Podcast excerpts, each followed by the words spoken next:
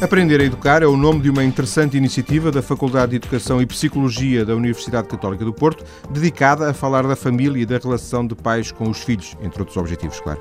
Uma das sessões já realizadas tinha o curioso título de Os Bebés Não Se Partem e teve a assinatura da psicóloga Maria Raul Lobo Xavier, com quem conversei no início do mês por limitações de agenda. Maria Raul Lobo Xavier desempenha uma série de funções na uh, Universidade Católica do Porto. Vamos também conhecer esse, esse percurso uh, já vasto uh, da nossa convidada. Muito, muito boa tarde e muito obrigado.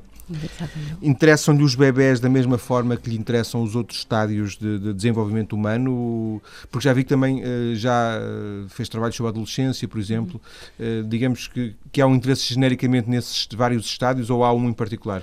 Ora bem, eu tenho dedicado principalmente a, aos mais pequeninos e normalmente na psicologia do desenvolvimento a separação é um pouco infância e adolescência e depois vida adulta. E portanto, por essa tradição eu tenho olhado para a infância e adolescência, mas se eu pudesse dizer qual é a minha, enfim, a minha área preferida, eu diria infância e primeira infância. E primeira infância, os bebés em especial. Claro, quando se fala de bebés vai ter que se falar também de gente adulta que cuida deles, não é? E portanto há aí uma ligação sempre ao mundo adulto, mas os bebés bebés pequeninos encantam.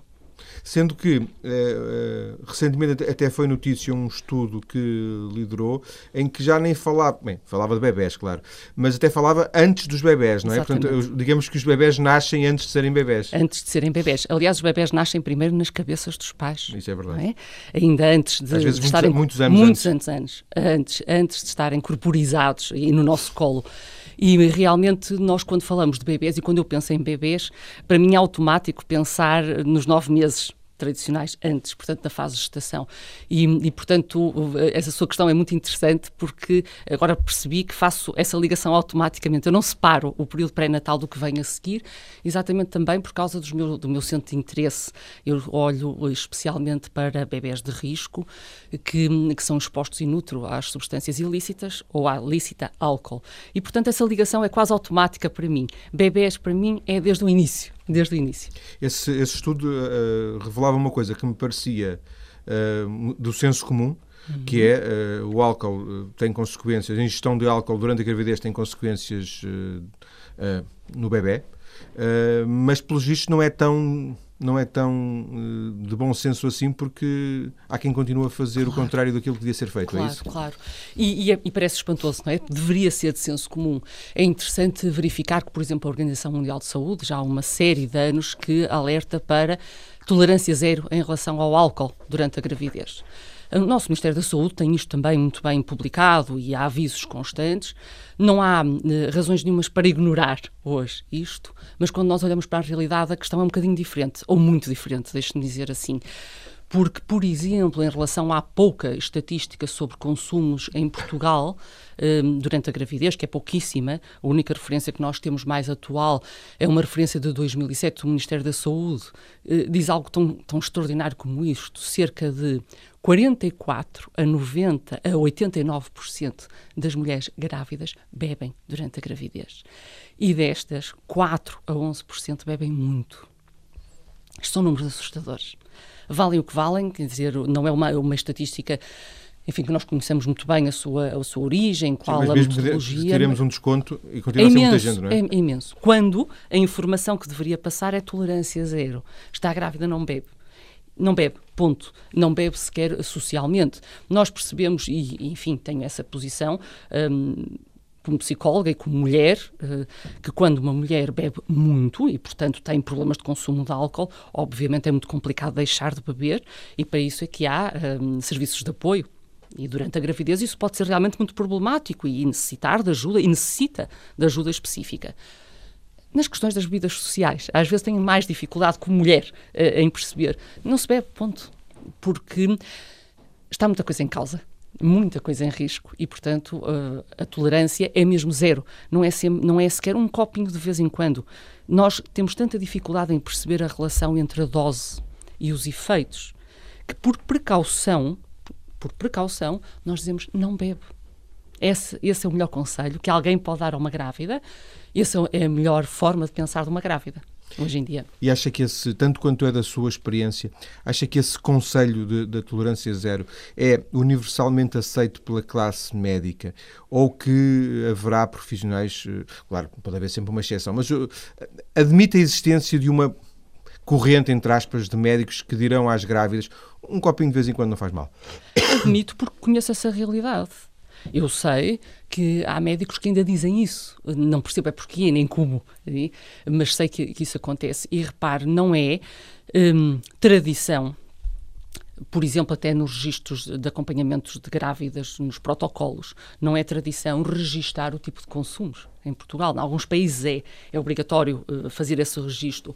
No nosso país não é. Nós também não nos podemos esquecer do lado cultural das bebidas alcoólicas, nomeadamente do vinho, uh, no nosso país. Isso tem muito peso. Mas uh, também não lhe posso dizer, da minha experiência, que todos os médicos têm o cuidado de avisar desta tolerância zero, têm o cuidado de saber sobre consumos. Não, em muitas situações eu sei que nem sequer é perguntado, que nem sequer é perguntado se sendo, bebe ou não. Sendo que tanto quanto percebi, as conclusões deste estudo eh, recentemente publicado e que foram, eh, foram foi feito a partir de uma amostra no uh, Hospital do Alto Ave, não é? Exatamente, em Guimarães, 2005-2009.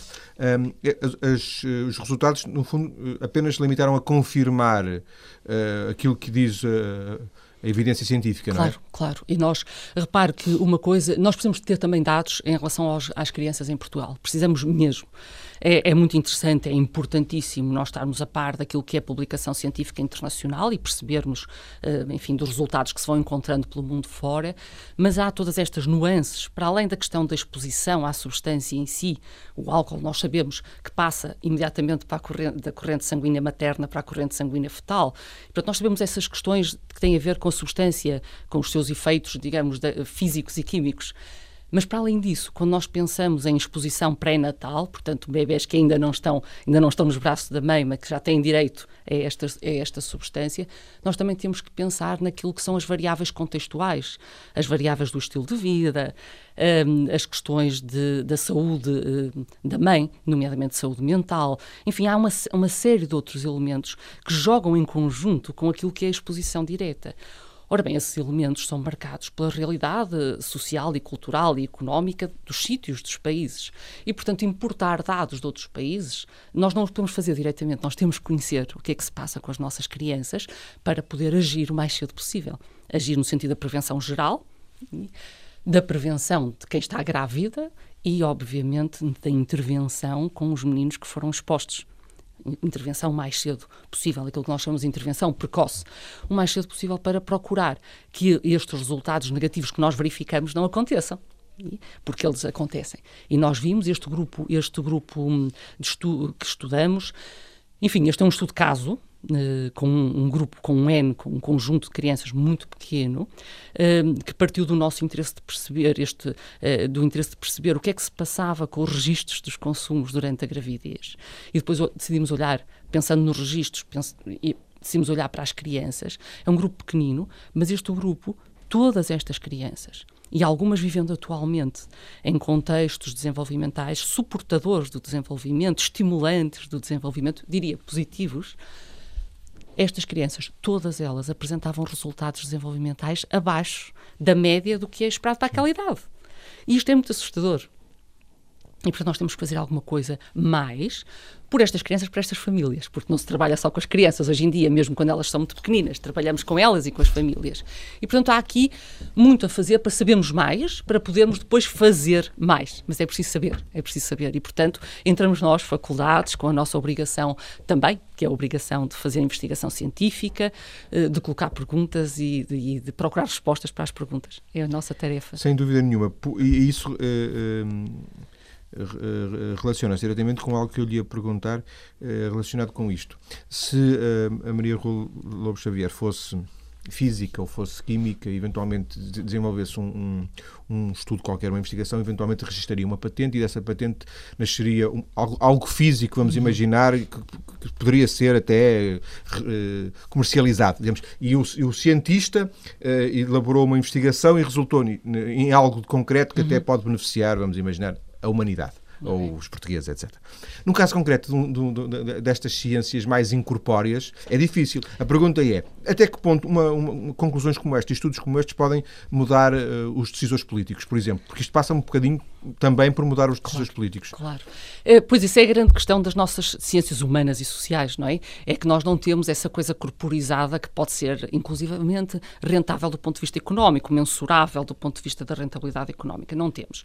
Criar uma e, empresa, uma spin-off e vender uh, e, e, ficar milionário. Exatamente. Isso não há hipótese nenhuma. Temos é que trabalhar e, e, ver e procurar que os resultados aconteçam de outra forma. Os resultados no sentido das consequências dos resultados daquilo que nós uh, estudamos. E a outra forma é fazer chegar às pessoas a informação. Quer à comunidade científica, porque nós temos sempre esta oportunidade de discutir com os nossos pares no país e pelo mundo fora estes resultados e discuti-los no sentido de perceber melhor o fenómeno em si quer um, passar também à população em geral. Reparem, ainda há pouco falei da prevenção uh, primária, portanto, quando nós estamos aqui uh, a falar sobre isto, estamos a, a, chegar a pessoas, algumas delas nunca tiveram oportunidade, por razões várias, até pelo corre-corre da vida, de parar um bocadinho para pensar sobre esta questão, portanto, é outro dado importante. E depois é, e para, e para mim, eu sinto isso como uma obrigação, uh, devolver estes resultados a quem toma decisões nacionais sobre estas coisas. E, portanto, neste momento, por exemplo, estamos a restabelecer uma parceria com o Instituto da, da Droga e da Toxicodependência, estamos a trabalhar de forma a vermos o que é que podemos fazer em conjunto à volta desta questão da, do álcool e da gravidez, e, portanto, do álcool e da exposição pré-natal.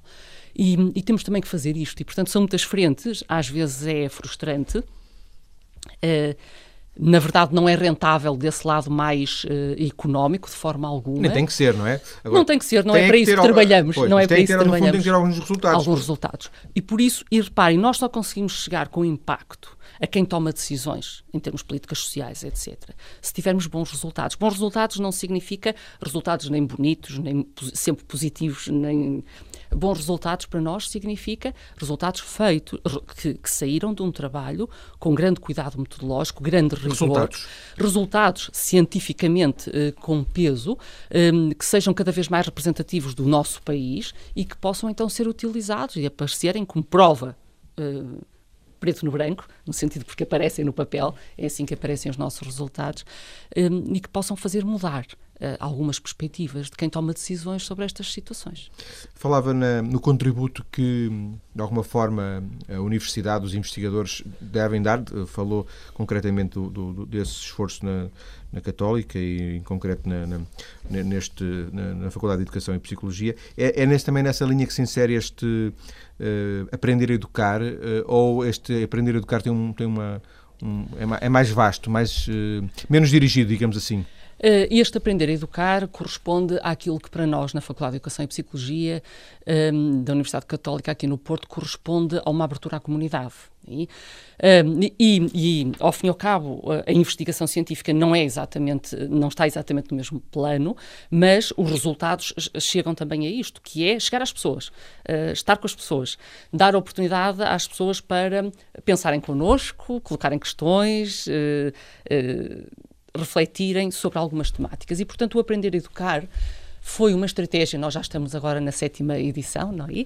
Foi uma estratégia que, que, que se criou há, há, sete anos atrás, mais ou menos ali na, na, nossa faculdade, e a ideia é realmente apoiar os pais nesta tarefa difícil que é a educação.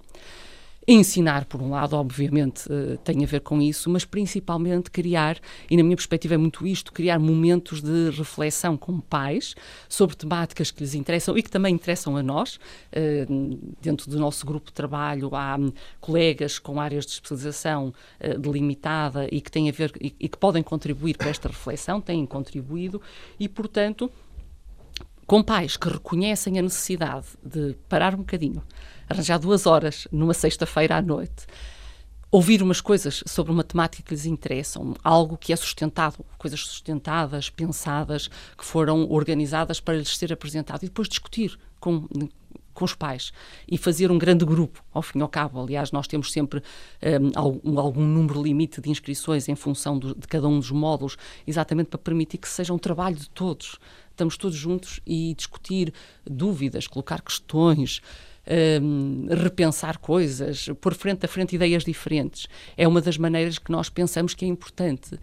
Um, contribuir e contribuir para a comunidade em geral. Este nosso aprender a educar não é para pais com características X Sim. ou Y ou Z, é para os pais. Pais que pensam, ok, vale a pena, eu tenho dúvidas em relação a isto, ou não tenho dúvidas e gostava de ter e se calhar preciso de as ter, às vezes encontro em relação a alguns pais em alguns temas, eu venho aqui eu acho que sei, eu acho que domino a situação, mas gostava de ver outro, ouvir outros Sim, pontos de vista. com outros pontos de e, vista. E, portanto, nós temos normalmente grupos de pais interessantíssimos. Para mim, confesso que é assim um, um desafio especial. Gosto imenso uh, de estar uh, destes nossos, destas, destas sextas-feiras. Estou com muito prazer. Uh, normalmente, enfim, são duas horas, mas às vezes até ficamos a conversar mais um pouco e, e ter esta oportunidade de contactar com pais tão diversificados, que trazem as suas próprias histórias eh, e, que, e que são capazes de, de estar connosco e dizer: olha, mas está, disse agora uma coisa. Eu não concordo muito com isso. Ora, explique lá melhor porque é que disse, porque olha, eu penso diferente. E conseguirmos trabalhar em conjunto com as achegas depois do outro pai ou da outra mãe que diz mais qualquer coisa é algo muito extraordinário, porque é de construção. Nós não estamos ali a dar aulas a, a ideia do aprender a educar sim, não, sim, não é de aulas, é. de forma alguma. É? A ideia é que nós, hum, hum, enfim, acabemos aquela sexta-feira a pensar, ok, valeu a pena, uh, as sextas-feiras são muito duras. É mais duras. uma partilha, provavelmente. É mais uma partilha. As sextas-feiras são muito duras para toda a gente. Não é? Eu sei que os pais fazem um esforço imenso para numa sexta-feira à noite estar duas horas, ir duas horas para hum, o Polo da Foz da Universidade Católica, uh, é um esforço muito grande. E chegar ao fim e dizer que valeu a pena. Uh, ganhamos todos, aprendemos todos. Isto é muito importante. E é isso que nós temos feito. E é, isso, é por isso que eu acredito tanto nestes nossos programas e acho que vale a pena, uh, mesmo sendo sextas-feiras, depois de semanas às vezes terríveis, vale a pena estar aqui. Para fecharmos esta primeira parte, já, já vimos a Maria uh, Raul Lobo Xavier uh, na investigadora, também estas atividades, neste caso de coordenação na faculdade. Ainda há as aulas? Ainda há as aulas, Sim. claro. Uh, as aulas para mim são um prazer imenso, imenso. eu recordo há, há 10 anos atrás, mais, já passou. na minha defesa de doutoramento, houve uma última questão que me colocaram, que era o que é que vai fazer agora para a frente? E, e eu lembro-me de, de, Eu não estava a contar com aquela pergunta. Não Num doutoramento, não é propriamente uh, o que nós estávamos a, a, contar. E, aliás, foi a minha orientadora que, que colocou a questão. E eu parei dois segundos e, e, disse aquilo que me ia na alma. E o que me ia na alma naquela época vai na mesma, hoje em dia, que é. Bem, em relação à investigação, às aulas, uh, enfim, vamos ver. Mas há uma coisa que eu não tenho a certeza, é que não quero deixar de dar aulas. Eu tenho a certeza que não quero deixar de dar aulas. E sinto isto uh, ainda hoje. Dá-me imenso prazer estar em frente a um grupo de alunos, sejam 10, 20, 200, eh, partilhar com eles aquilo que, ao fim e ao cabo, é também eu sinto, de alguma forma, a minha paixão. Nomeadamente estas questões da psicologia do desenvolvimento, estas questões do entender as trajetórias de vida dos indivíduos e perceber como os primeiros anos são tão centrais para tudo que vem a seguir. Isso dá-me imenso prazer. E, portanto, esse lado das aulas é, assim, um lado muito gratificante. Há muito trabalho, porque estar nas aulas, não podemos ter uma aula de três horas, aquelas três horas estão ocupadas, mas eh, significa muitas horas de preparação antes, muitas horas de estudo, muitas horas de pesquisa uh, bibliográfica. Mas dá muito prazer, dá mesmo muito prazer. Para mim é um lado muito especial da minha atividade profissional, especialíssimo. Não gostava que terminasse. Depois das notícias, vamos recuperar o tópico que a nossa convidada desenvolveu recentemente, precisamente neste, uh, nesta iniciativa Aprender a Educar. Os bebés não se partem. Vamos falar disso daqui a pouco.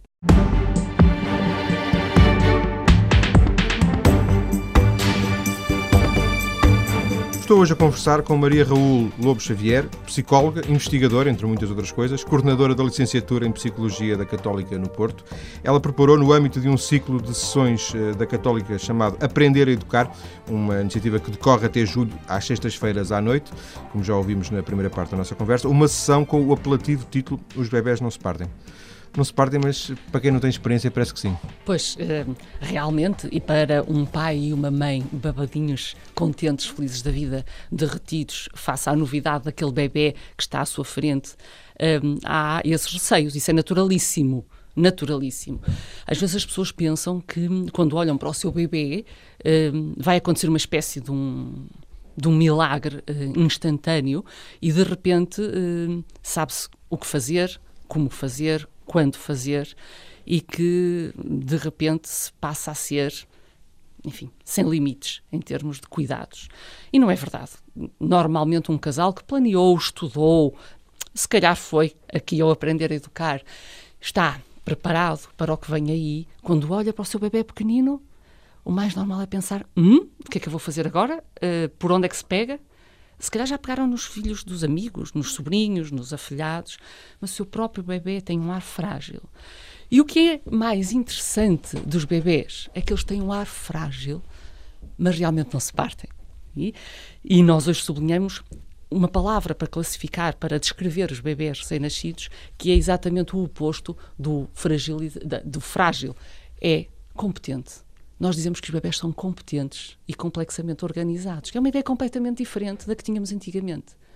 Mas eu percebo que quando se olha para o nosso bebê, face às interrogações que o futuro nos traz, inclusivamente, em que é que eu me fui meter e isto é para o resto da vida e como é que eu mexo nestes bebés. E mexer nos bebés é uma descoberta. Os bebés descobrem o mundo, os pais principalmente, e os pais descobrem os bebés. E, portanto, é uma descoberta em conjunto. Com estas dificuldades todas, eu costumo dizer que toda a ajuda que aparecer para, para contribuir para que esta descoberta seja de paixão, seja maravilhosa, seja altamente gratificante para o bebê e para os pais, toda a ajuda é bem-vinda. Então foi por causa disso que eu pensei neste módulo Os Bebés Não Se Partem. Os bebés não se partem é, foi exatamente desenhado para aqueles pais que estão à espera do seu bebê, porque estão no início de gravidez, porque estão no final da gravidez, porque estão a planear uma gravidez. Tem acontecido algumas vezes, estão, temos no nosso grupo uh, pais, casais que dizem: Ora bem, não, nós não estamos grávidos, mas estamos a pensar nisso e, portanto, achamos que era bom uh, ir olhando para estágio. a situação. Estão em estágio, um bocadinho nesse sentido. Mas também pensamos nos bebés não se partem para, os, para as outras pessoas que se maravilham com isto de esperar um bebê e que estão envolvidos. Os avós. Às vezes temos avós nestes grupos. Já aconteceu termos madrinhas nestes grupos também gente que também está à espera do bebê, que vai mexer nele, que vai estar altamente envolvida na sua vida. E, portanto, nós pensamos nesta, neste, eh, nesta sessão, que, que este ano vai ser a nossa quinta sessão, Os Bebés Não Se Partem, exatamente para esta descoberta do bebê. Às vezes também pais que já têm bebês, acabaram de nascer e que dizem, não, não, agora vou porque, enfim, isto realmente tem uns desafios extra. Nós já estávamos a contar, mas na verdade uh, são mesmo extra. Vamos, vamos olhar de uma forma diferente. E é isso que nós temos feito.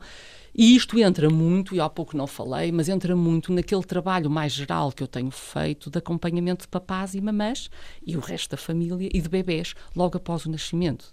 Nós, através da nossa clínica universitária de psicologia, uh, trabalhamos muito com mamãs e papás e bebês no período neonatal, a seguir ao nascimento. Eh, no sentido da descoberta do bebê. Não é para uh, com problemas, é exatamente a pensar nos bebés saudáveis, que nascem bem, e nos seus pais e nas suas mães. Nós fazemos as marcações através da nossa clínica universitária lá na Faculdade de Educação e Psicologia.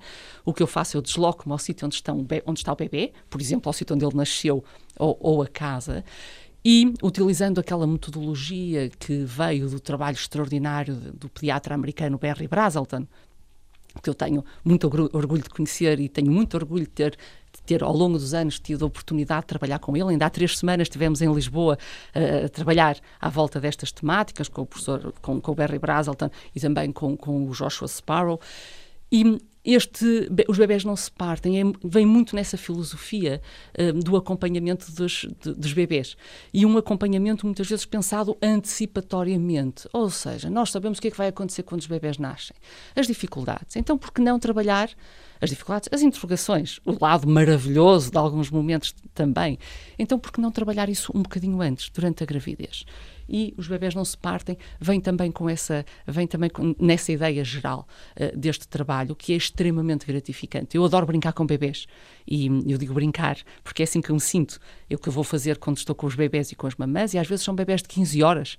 Ou, ou, de dois dias, ou de uma semana, ou de uma semana e meia. É brincar com estes bebês, com o pai e a mãe, e quem estiver interessado, às vezes o irmão, uh, os irmãos, uh, brincar com os bebês a descobrir quem é aquele bebê. Como é que ele sendo tão pequenino, qual é a sua maneira de estar no mundo? O que é que ele traz já de individualidade? E então aqui nos bebés não se partem, nós já antecipamos isso. preparamos isso de alguma forma. Descobrimos esse bebê competente, como há pouco dizia, complexamente organizado, social, capaz de interagir connosco. Claro que ele não nos diz, uh, olha, não brinques mais Sim. assim comigo que eu estou a ficar aborrecido. Diz de outra maneira. Diz de outra é? maneira, mostra.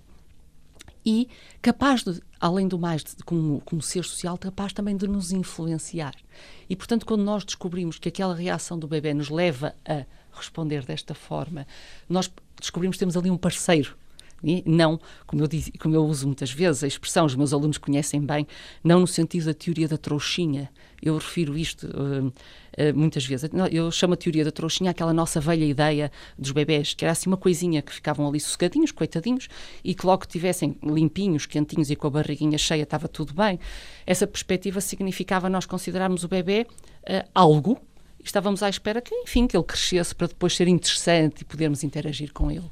Quando nós pensamos desta nova forma, e esta nova forma profundamente marcada pelo professor Brazelton, um, esta nova forma significa que nós então vemos esse ser competente, complexamente logo, logo organizado. Nasce, não é? Mal nasce, mal nasce.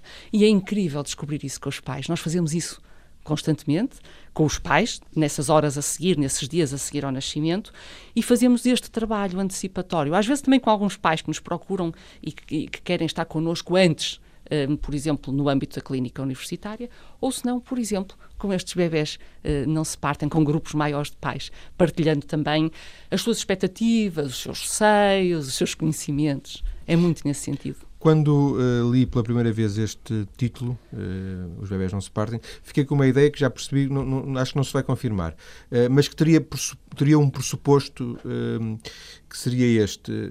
Tratamos hoje demasiadamente bem os bebés, tratamos-los com tanto cuidadinho, tanto cuidadinho, como se fossem, às vezes, objetos preciosos. Uhum. E isso, lembrei-me de duas coisas. Vamos ao médico por qualquer razão, e antigamente não íamos, uhum. e até há estudos que dizem que o excesso de limpeza hoje provoca dificuldades futuras em termos de resistência a bactérias, etc. Não, não, não, era essa a sua ideia? Não, tratamos demasiadamente bem. Não, era, não é essa a ideia uh, em relação a este título de Os Bebés Não Se Partem. Mas eu percebo essa sua ideia, claro, quer dizer, hoje, com esta nossa realidade uh, especial em que os bebés uh, são são, enfim, são um bem precioso. E raro. Uh, raro.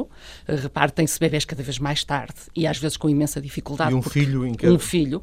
Uh, são, bebés, são realmente um, um, um tesouro e, e, sendo um tesouro raro, é natural que nós procuremos de que esses bebés cresçam o melhor possível. É? Portanto, somos muito centrados nesses bebês. Às vezes, ao sermos muito centrados, somos realmente centrados em questões, eh, como referiu, de higiene, ou de ter uh, imensas roupinhas, ou de ter uh, uns Ele quartinhos espirrou, maravilhosos. Espirrou ao médico já Ou de espirrou e vai ao médico imediatamente. Mas se nós olharmos para o bebê nesta perspectiva de competente e complexamente organizado, nós vamos descobrir, por exemplo, que ele espirra não porque está doente, quando é muito pequenino, mas provavelmente porque fez tanto esforço para brincar connosco que descontrolou a parte respiratória e uh, a seguir deu um espirro. E portanto, quando eu acho que por um lado nós apostamos muito nos bebês e investimos muito neles neste lado mais vou dizer de uma forma que não é não é palavra se calhar ideal, mas mais material. Mas o por outro tesouro. lado, o tal tesouro, mas por outro lado, desconhecemos o quão competente é este tesouro e perdemos algumas oportunidades maravilhosas de nos divertirmos imenso com eles, de interagirmos com eles. A tal teoria da trouxinha, não é? não é? E, portanto, a teoria da trouxinha é, ok, está ali... E ele ainda não, é não tem condições não, para... para interagir comigo. Quando, na verdade, nós percebemos, ele acabou de nascer e tem essas condições. Basta pensar nos cinco sentidos, eles vêm a funcionar. Claro que não funcionam como os nossos nomeadamente a visão, que funciona, enfim, ainda de uma forma muito mais um, limitada. Coitadinhos dos bebés, se mal acabassem de nascer, se passassem do meio intrauterino para o extrauterino, fossem logo bombardeados com toda a estimulação que está lá, ali disponível, nomeadamente visual. O próprio cérebro protege-se não sendo capaz de, hum, enfim, de, de bloqueia, captar... Bloqueia certas imagens, certas, né? Mas tem direito a outras especialíssimas. A cara da mãe. A comida e o bebê vê razoavelmente bem a 30, 40 centímetros de distância. E o que é que está a 30, 40 centímetros de distância? Repare, é a distância do nosso colo. Sim. E isso para o bebê é incrível, de tal maneira incrível, que nós verificamos, por exemplo, que os bebés hoje, os bebés, hoje nós verificamos, que os bebês preferem as caras a qualquer outro estímulo visual.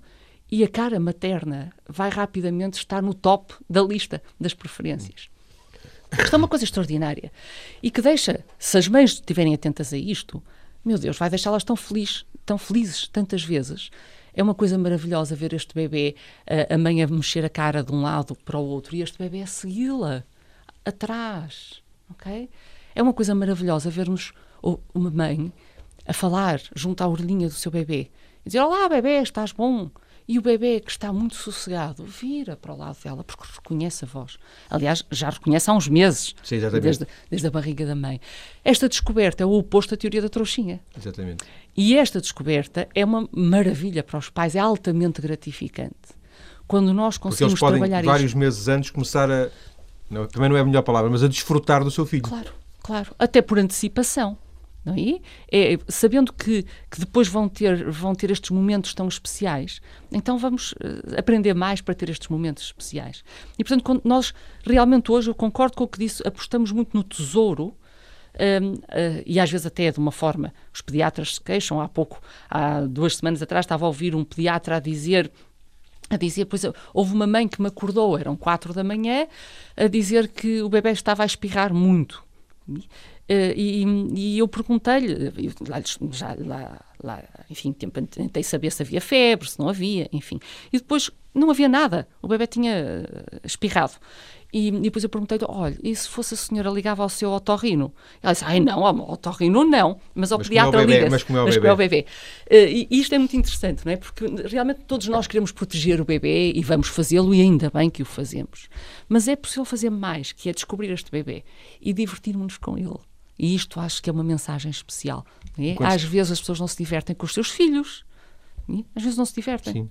Ou divertem-se, se calhar, um bocadinho mais tarde porque acham que eles, como são bebés, ainda não permitem, não é? Não, eu, quando eu estava isso... a dizer isto, estava a referir-me exatamente aos bebés pequeninos. Sim, sem dúvida. Podemos nos divertir tanto, mães e pais, que hoje cada vez mais estão presentes e estão envolvidos nisto. Quando estava a falar, estava-me a lembrar de uma, de uma cena do, do, do Dr. House, em que ele pega num recém-nascido e quase o maltrata para pânico dos pais, e ele, sempre com aquela calma, diz: Não se preocupem, ele está preparado para isso para e para isto. muito mais. Ele só não, não pega numa perna e atira para o ar. Claro, é um claro. pouco essa ideia de que eles são competentes, não é? Eles são são têm, resistentes, são capazes de fazer coisas tão extraordinárias como, por exemplo, há muito barulho e eles adormecem. É? Afastam-se dos estímulos excessivos. São capazes de fazer aquilo que há bocadinho estava a dizer, que é seguir a cara da mãe.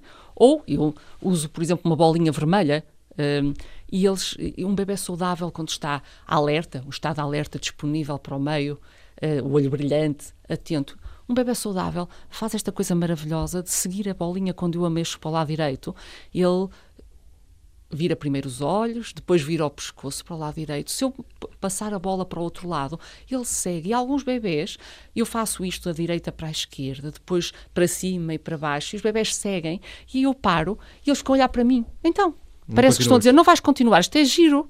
E, e quando nós descobrimos isto, deixando de lado aquilo que é, uh, deixando de lado, deixando para segundo plano aquilo que é realmente o lado científico disto, porque tudo isto foi, é, foi e está a ser muito estudado, e somos capazes de passar para os pais isto num sentido mais do da linguagem até de senso comum, que eu estou a utilizar um pouco aqui, desta descoberta das experiências do dia a dia, isto é realmente algo muito especial para os pais. Os pais têm, dão este testemunho e é muito especial para mim. Sem dúvida. E é muito especial para mim. Acha que se poderia falar, aplicado ao que disse, uma espécie de um síndrome do primeiro filho? Uh, o primeiro filho é um, o tal objeto precioso, mas depois, se, se, quem tem dois ou três já, já, já percebe que não foi nada assim e, e corrige alguns erros de percurso? Uh, não sei se diria isso de, dessa maneira, porque realmente o que é também extraordinário desta aventura é que cada situação é única, cada gravidez é única e cada nascimento é único. Claro que os pais que partem para uma segunda gravidez ou uma terceira gravidez e, portanto, que têm o segundo ou terceiro filho, já têm esta experiência prévia.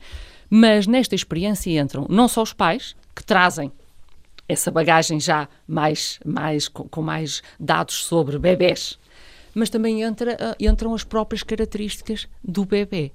Por isso é que eu gosto de fazer o trabalho de descoberta do bebê com os pais e às vezes com o tal irmão mais velho, ou com a madrinha, ou com os avós, etc. Porque muitas vezes este bebê é tão diferente, já é tão diferente do bebê anterior, que estes pais também deverão ficar preparados para experiências diferentes porque não é o facto de ter tido um bebê. E é muito interessante nós vermos os pais dizerem, às vezes passado umas horas, dizerem: Ah, ele ou ela é muito diferente uh, do irmão. Ele, o, o, o, não sei quantos, o Manel, quando nasceu. Um, nestas coisas era, por exemplo, mais sossegado ou muito mais ativo. E agora uh, o Pedro vai. Já, já, já percebi que ele. Enfim, ele é diferente ouvir isto dos pais é também muito Porque especial. Porque as experiências são diferentes. Completamente diferentes. As experiências dos pais e os bebês são completamente diferentes. E cada bebê também é único. Portanto, isto é, esta descoberta funciona e às vezes eu tenho tido algumas experiências, por exemplo, com grupos de mães. Um, houve uma, há uma experiência que está ainda a decorrer, um, uma experiência, um trabalho que está ainda a decorrer de acompanhamento de um grupo de, de senhoras que está no estabelecimento prisional, num estabelecimento prisional, e que tem lá filhos, ou que está grávida. E nós temos tido, por exemplo, a oportunidade de, de, tra de trabalhar com senhoras que têm uh, nove filhos, sete filhos.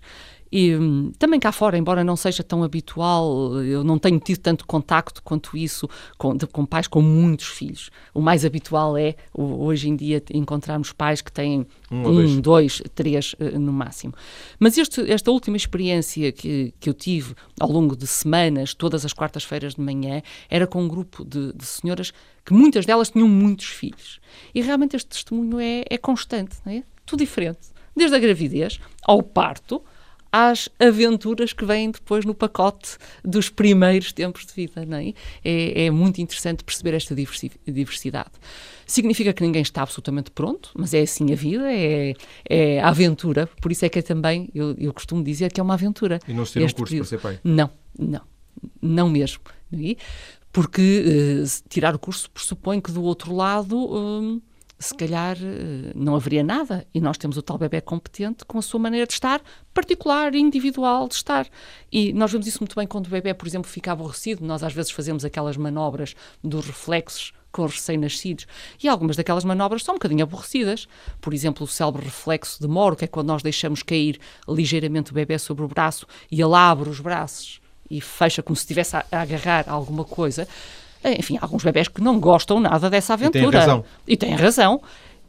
Mas há alguns bebés que lidam com isto muito facilmente, eles próprios se acalmam, por exemplo, levando a mão à boca e começando a chuchar na mão de forma a acalmar a sua própria respiração, e outros precisam de nós, precisamos de ir lá, não é? ajudar. Portanto, toda esta diversidade é um dos lados maravilhosos que nós exploramos. Nos bebés não se partem. E os bebés não se partem foi um dos módulos deste Aprender a Educar, uma iniciativa da Universidade Católica do Porto, em concreto da Faculdade de Educação e Psicologia. Agradeço à Maria Raul Lobo Xavier esta conversa, que, como disse no início, foi gravado eh, em março, no princípio de março, por limitações de agenda da nossa convidada. Muito obrigado e boa tarde. Muito obrigada eu.